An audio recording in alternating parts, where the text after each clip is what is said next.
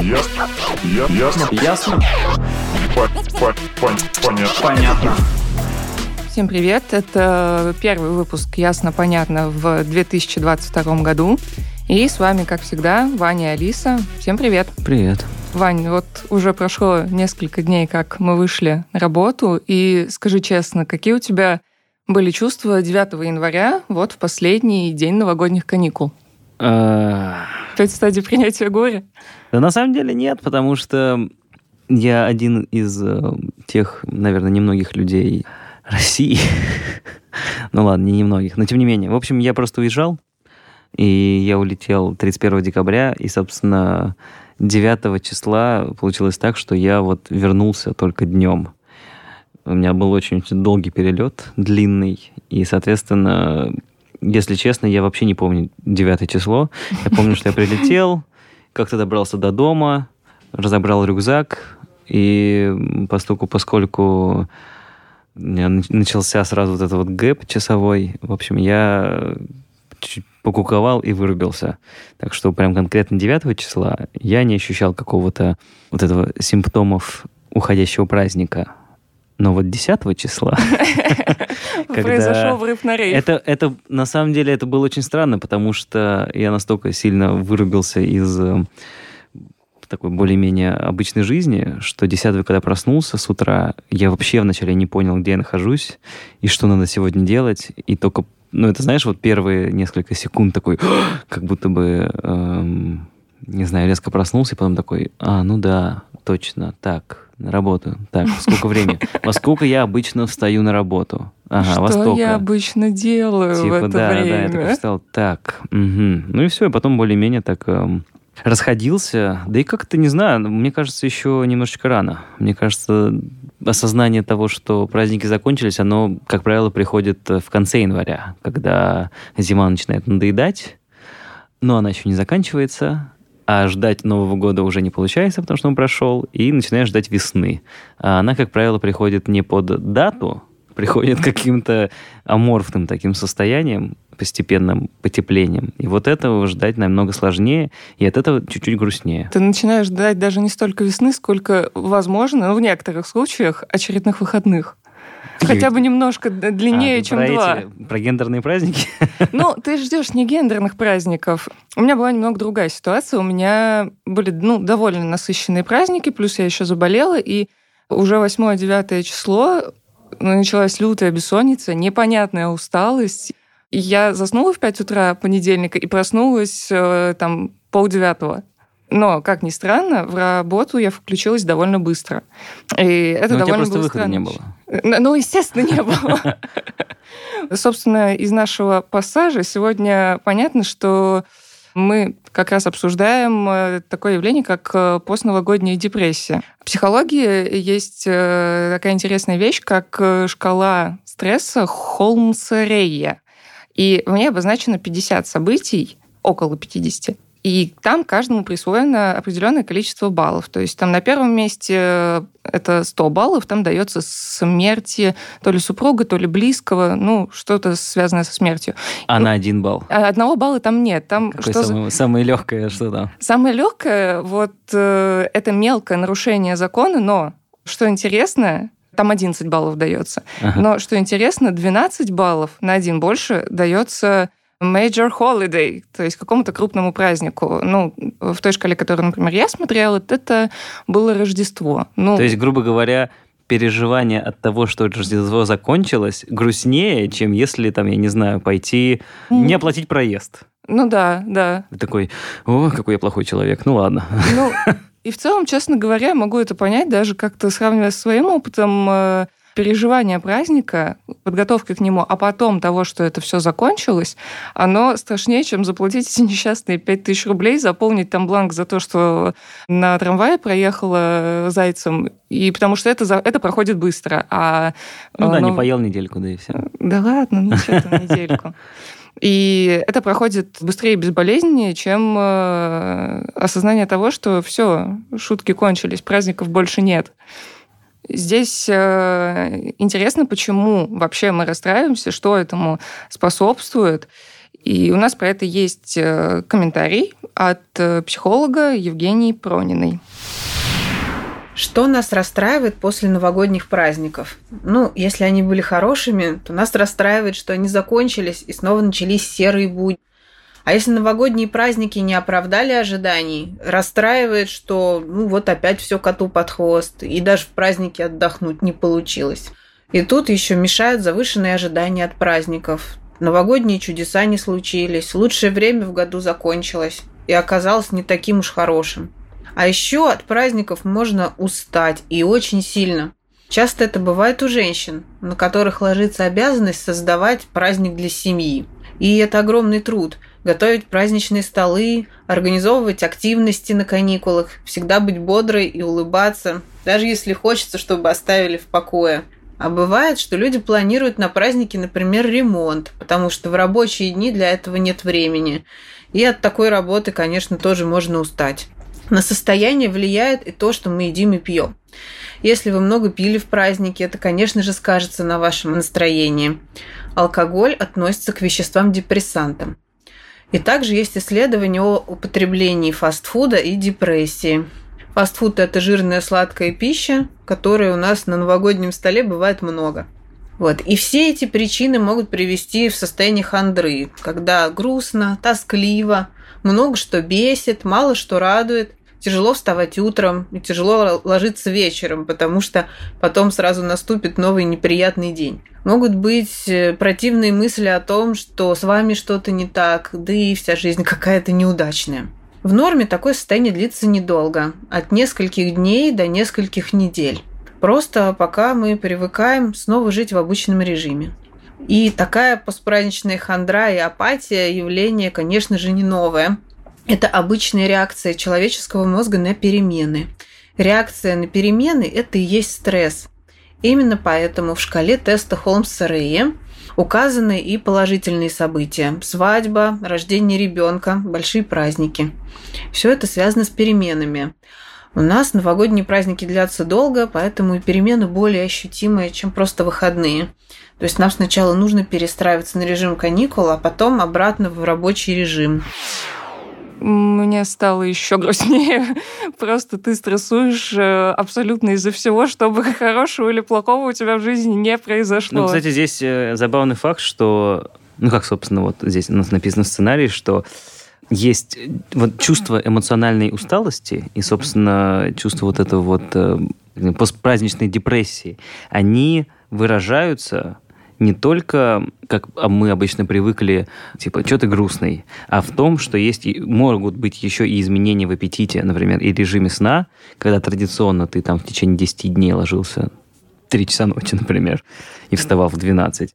И, соответственно, ну, там, ладно, депрессивное раздражительное состояние, трудности с концентрацией внимания, вот, мне кажется, вот это одно из самых таких тонких моментов, но если в течение, наверное, 10 дней условных подвергаться различным увеселительным э, мероприятиям, то потом, конечно, конечно, я даже вот э, когда традиционно катаюсь в метро и читаю книгу, вчера утром я ехал в метро, мне было очень сложно читать книгу.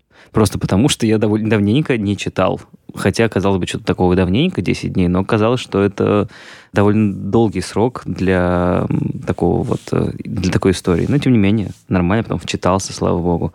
И еще есть неспособность получать удовольствие. Вот это, конечно, совсем какой-то жесткий момент. Ну, это уже прям близко, на самом деле, к депрессии. К отсутствию дофамина. Неспособность получать удовольствие, вот это тоже есть такой момент, как бы у нас, почему вот он сказал, что алкоголь это там депрессант. Он же за счет того, что вначале там ты пьешь, у тебя выделяется много дофамина, и потом, ну, условно, он э, перестает выделяться, и у тебя появляется депрессивное состояние. И здесь это получается как э, подобная история, что во время каникул у тебя было много дофамина, а теперь каникул нет, и его взять неоткуда условно. И где-то я тут у нас читал, что для того, чтобы так сильно тебя не догоняла вся эта депрессивная серотониновая яма, нужно стараться как минимум первое время. То есть, грубо говоря, отдых после отдыха. Надо дать себе отдохнуть после долгих каникул форматом каких-то увеселительных мероприятий, похожих на то, чем ты занимался во время праздников. Ну да, если вот еще продолжать про дофамин.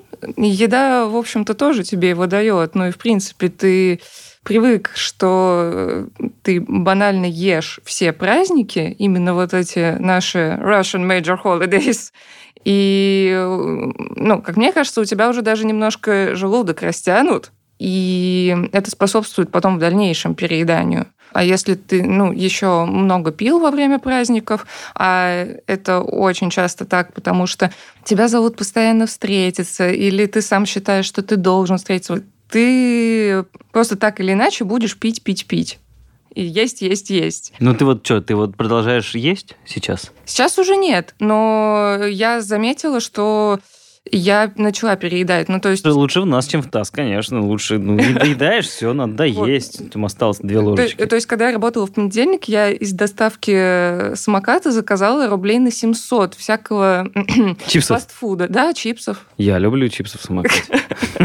Я все время их там заказываю. Их можно любить, но не есть вместо обеда и вместе с обедом, и еще вместе с ужином. Ну, слушай, вот смотри, э, у нас написано, что э, как бы вот эти вот черты, которые после, во время такой постпраздничной депрессии, будем так ее говорить, их подвели, э, собственно, американские психологи.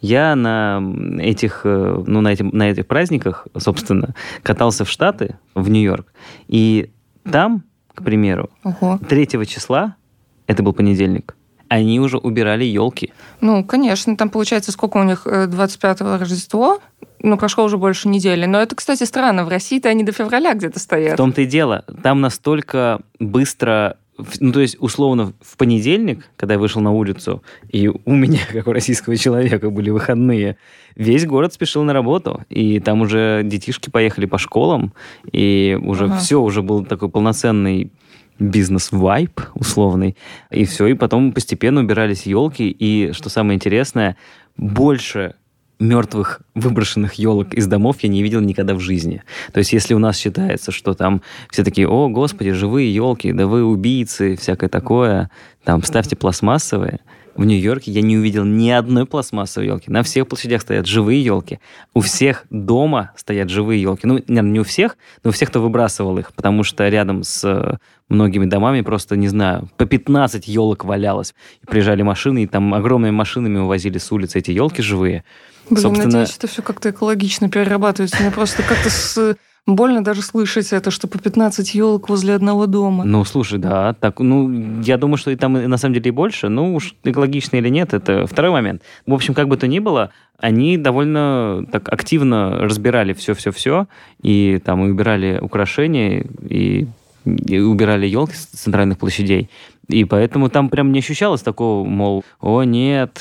Я думаю, что все это связано с тем, что у нас эм, праздники наши эти очень долгие, которые имеют свойство и правда превращаться в некоторый, ну, без определенной дисциплины, в некоторый, ну, такое, наверное, хардкорное времяпрепровождение. Хотя, судя по, там, не знаю, по сторис в инсте, у меня многие знакомые просто занимались тем, что ели и спали. По этому поводу, кстати, в этом году как-то особенно много шуток в Твиттере было о том, что вот 10 января и пора на работу, банально то, что является причиной того, что мы чувствуем себя очень хреново после праздников, это, как ни странно, завышенные ожидания.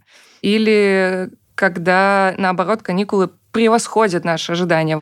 То есть мы либо хотели куда-то поехать и круто отрываться, а в итоге ели и спали, как ты говоришь, либо мы хотели есть и спать, а в итоге все было слишком активно. И встречи с родственниками, и какие-то и в городе тусовки, и куча-куча всего. Но как бы то ни было, все равно история про то, что праздники прошли лучше, чем ты ожидал, все-таки чуть более позитивное, чем э, если бы ты ожидал одного. Это очень это как, позитивно. Это как у меня, но, э, но... короче, мы перед Новым годом с одними ребятами встретились в, традиционно же, там все встречались, поздравлялись, и, в общем, мы все встретились, там все там нормально, там все в масках сюда ходят, все очень дисциплинированные, и потом э, одна девочка через несколько дней, э, у нее начался, короче, ковид, и мы такие, ну все, Привет. Видимо, мы тоже все. Вот, все побежали сдавать ПЦРы. У нас там просто было три дня супер нервика, когда всем приходили результаты, и казалось, что у всех отрицательные, а она подцепила от мужа своего там вечером того же дня, Ага. но дома. И вот у нее как раз с мужем, у них были супер планы там съездить в Сочи, по-моему, покататься, но все свелось к тоннам сериалов и, не знаю, еде, и, собственно, вот лежали дома. Для кого-то, ну, провести вместо горнолыжного курорта все каникулы дома, это реально будет трагедией, ну, потому что были огромные планы, и, в принципе, человек привык к активному отдыху. Но если случается ровно наоборот, то есть человек привык к тому, что он на выходных просто, так сказать, батонится, и он это планировал, а в итоге, ну, не получилось. Там позвали, там позвали, там позвали.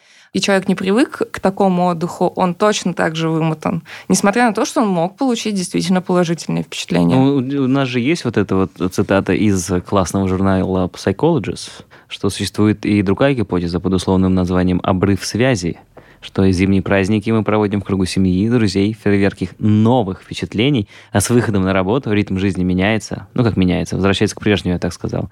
Связь с близкими резко обесточивается, и мы можем испытать болезненное одиночество. Это очень близко к тому, что каникулы превзошли ожидания, но это именно скорее про то, что я с самого начала сказала, это вот такой вот врыв на рейв. Ты вернулся из э, аэропорта, лег спать, и тут у тебя сразу же на работу там просто через какое-то мгновение. Да. А ты все еще видишь картинки, да. Но я вот сейчас подумал, ты сказал слово каникулы. У нас же целое детство прошло с подобными ощущениями, когда после каникул ты возвращаешься в школу. И по факту, мне кажется, наша психология, она довольно мощно натренирована. Особенно, если не брать в расчет праздники, а, например, взять летние каникулы. Я вот не могу вспомнить, честно говоря, своих ощущений даже уже в старших классах, как там было, когда я выходил с летних каникул в школу. Помню, что, как и всем, было не очень, но такого, чтобы там, о нет, опять это все начинается, не помню, чтобы такого прям было, и чтобы я так очень сильно переживал. И мне кажется, что все-таки вся эта история такой тяжелой психологической нагрузки или разгрузки и вот этой всей постпраздничной депрессии, она все-таки больше свойственна взрослым, которые чуть сильнее задалбываются на, во время обычной ну, жизни. Да. Единственное, что в детстве угнетало, это если на лето задали прочитать список литературы. Это максимум, что могло угнетать летом. Ну, это традиционное угнетение Вот, а в конце мая. Во взрослом возрасте ты, наверное, все-таки действительно задалбываешься еще от каких-то проблем, которые у тебя накопились за твое рабочее время. То есть, опять же, походы к врачам даже банально, потому что, ну, клиники-то многие открыты, не государственные, и ты можешь этим заняться. И ты такой, ну, схожу к врачу, съезжу к маме, Переберу не знаю, свою там, виниловую коллекцию, наконец. Протру пыль. стерилизую кошку. Ну, то есть э, ты занят тем, что ты откладывал все рабочие свои дни. Постновогодняя депрессия – это не является официальным каким-то диагнозом. То есть э, придешь к своему психотерапевту, он тебе не скажет, «О, ой, да у вас же постновогодняя Он такой, депрессия. соберись, соберись! И все, и, и ты такой, ну все, держите пять тысяч. Шампусиком чокнетесь разве что. И нам Евгения вот как раз э, про вот эту вот научную сторону тоже подробнее рассказала. Постпраздничная депрессия не является официальным диагнозом. В англоязычной литературе она даже не всегда называется депрессией. То есть, например, могут ее называть post-holiday blues. Но исследования по этой теме есть. Похожие состояния бывают у людей не только после Нового года и Рождества, но и после больших отпусков летом. Вот примерно причины все те же самые. Какая есть статистика по постновогодней депрессии? Британская статистика говорит, что 57% британцев переживают тоскливое состояние после каникул. Есть еще американское исследование людей с ментальными расстройствами от National Alliance on Mental Illness.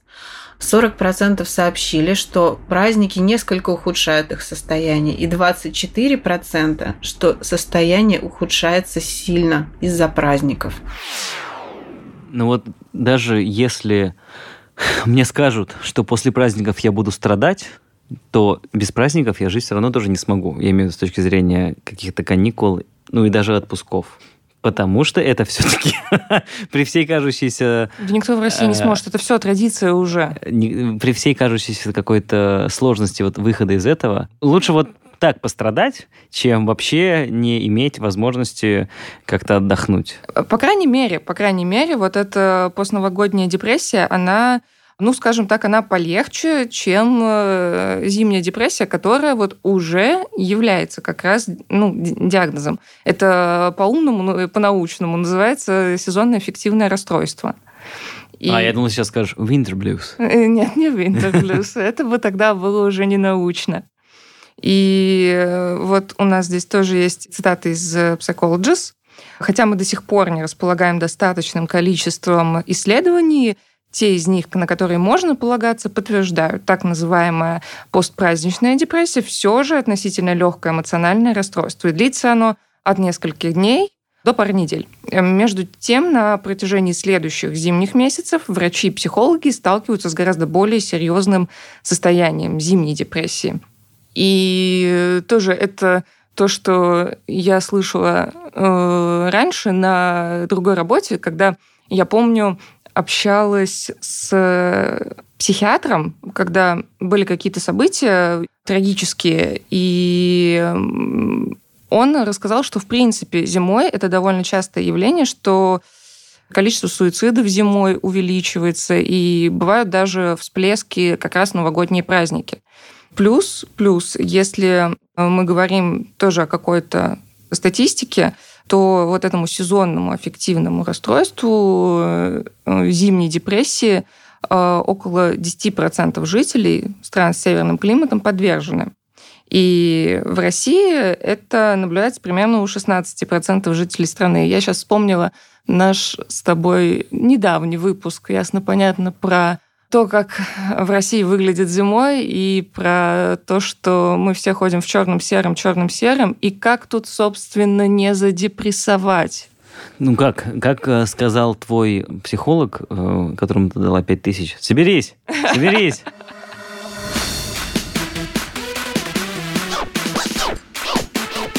Ясно? Понятно. Все-таки перейдем к тому, что, что мы делаем, если чувствуем у себя вышеописанные симптомы, такие, Такие как, как? такие как Неспособность получать удовольствие? трудности с концентрацией внимания и чувство вины или тревоги. Кстати, чувство вины у меня на этих каникулах было. А, да? Откуда Да. оно возникает? Ну, Типа, лично... что ты что-то не делаешь? Да, да, конечно. Или у тебя, может, у тебя возникает фома, Что такое фомо? fear of missing out? Когда ты Нет, смотришь чужие инстаграмы и такой, Я, «А, я очень редко, я кстати, живу за- отстойно. Я очень редко заходила в Инстаграм на каникулах. Ну, типа, там в Директе накопилась куча сообщений, что-то еще такое. А я даже сторис никакие не выкладывала, потому что, ну, на самом деле, я круто проводила каникулы, но вот опять же, я там в какой-то момент заболела, а так прям 1 января, это было, кстати, очень классно, пустая Москва, все почему-то из Москвы скопились на Красной площади. Вот там было не пройти, не проехать. Даже Китай-город был, на самом деле, пустой. Там с, с юга Москвы трамвай э, шел прямо до чистых прудов. И мы с парнем поехали на трамвае, в пустом трамвае по пустой Москве. И это было супер круто. И играла музыка из фильма «Страна Оз». Музыки никакой не было. Мы потом попали, правда, в совсем жуткий трамвай. Там штабелями лежали четыре, скажем так, алколюбителя в не совсем приличного вида. И э, в какой-то момент один из них орал «Гена, Павелецкий, мы выходим!»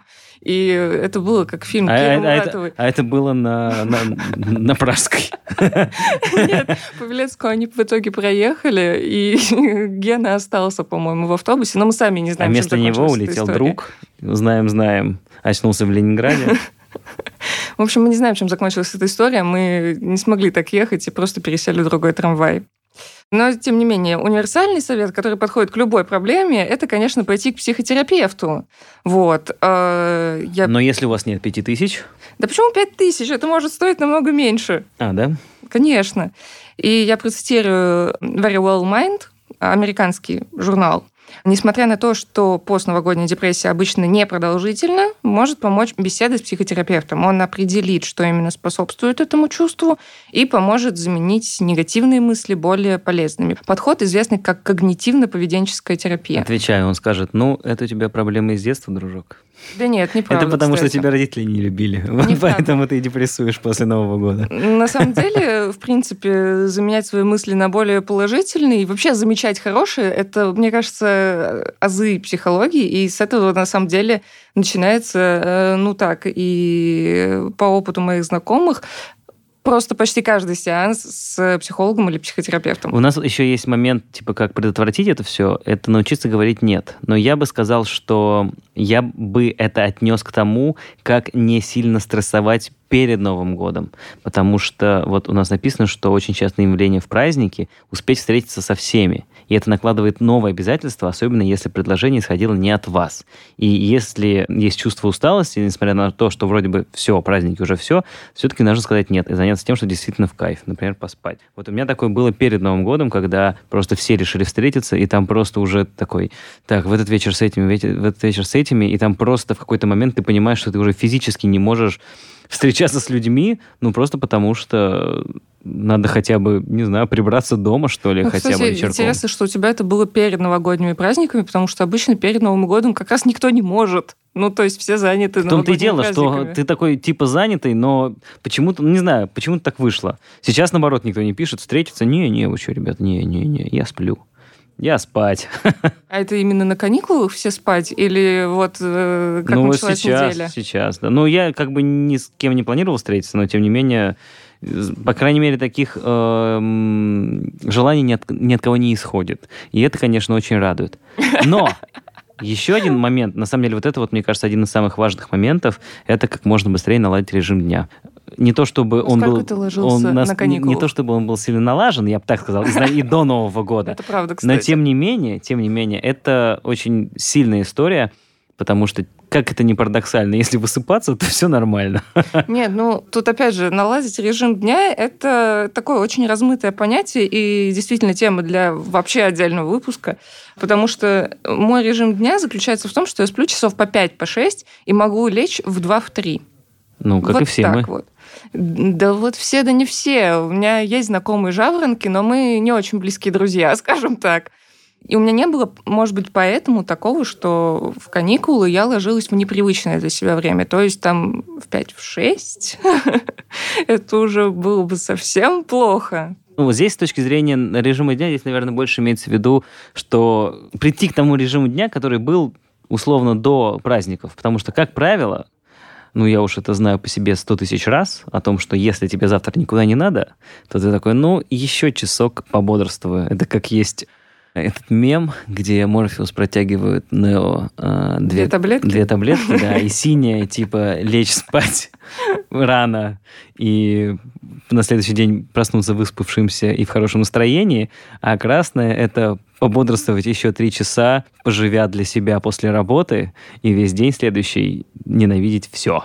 Ну, потому что после работы такой приходишь, такой, блин, что, день уже закончился, но я хочу еще пожить. Да-да-да. Тут смотря кем, где ты работаешь, потому что если у тебя 12-часовой рабочий день, у тебя вообще не остается времени для себя. Если ты пятидневщик, время на себя вечером есть, и ты можешь лечь в условных час-два.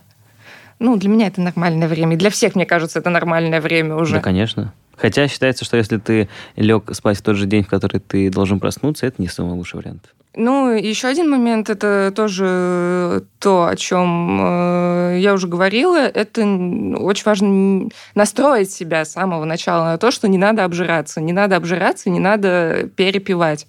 Это неконтролируемый процесс. Ну и как э, вот э, я про себя уже сказала тоже, да, желудок растягивается, чипсы туда просто рекой льются после праздников, и все это для желудка. Почему ты так против хорошо. чипсов? Я не понимаю. Чипсы хорошая еда. Да, чипсы очень Вообще-то, хорошая еда. Но... э, в многих странах это считается полноценным гарниром.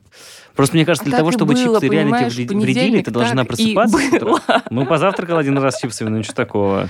Вот, и сейчас я вот уже даже сейчас я хочу есть весь день. Потому, ну, потому что люди едят обычно Ну, какой-то момент времени. Но в какой-то момент времени, ну не весь день, Позавтракав понимаешь? чипсами, я предположу, что тебе маловато. Надо, ну, нормально там а каш- если, были кашки а похавать. если были чипсы и блинчики? Ну, нормально тоже. Ну, вот блинчики а можно на обед. еще чипсы. А вообще один из идеальных вариантов э, еды это завтрак на ужин. Как это было в клинике. Это- Завтрак ужин. э, Да, завтрак и ужин, точно. Конечно. Как вы будете праздновать свою годовщину? А знаешь, что было бы круто? Начинается. Завтрак и ужин. Что? Завтрак на ужин. Это у него идея фикс. А я не понимаю, что плохого в том, чтобы запить блинчики бокалом вина. И как бы без новогодних праздников обычно э, мой завтрак — это чашка кофе, и я к этому привыкла. Что тоже не Пока. очень хорошо. Конец. Ну и то, что мы уже обсуждали в нашем прошлом выпуске, ясно, понятно. Но я все же скажу об этом еще раз. Это смотреть на свои ожидания более реалистично. Планировать на каникулы сделать все, и какие-то рекреационные штуки, и э, разобрать шкаф, балкон, э, комнату, кухню, ванну, это, ну, это просто не совместить. Здесь э, суть в том, что мы не умеем еще и справляться с этим неожиданным исходом. То есть изначально заранее много всего планируя, мы э, в итоге очень расстраиваемся, когда все идет не так. И э, что ж, на этой, можно сказать, веселой, а можно сказать, не очень веселой ноте э, я поздравляю всех с прошедшими праздниками и ешьте поменьше чипсов и гуляйте побольше. С вами были Ваня и Алиса. Всем пока. Ну, наоборот, тоже можно, на самом деле. Пока.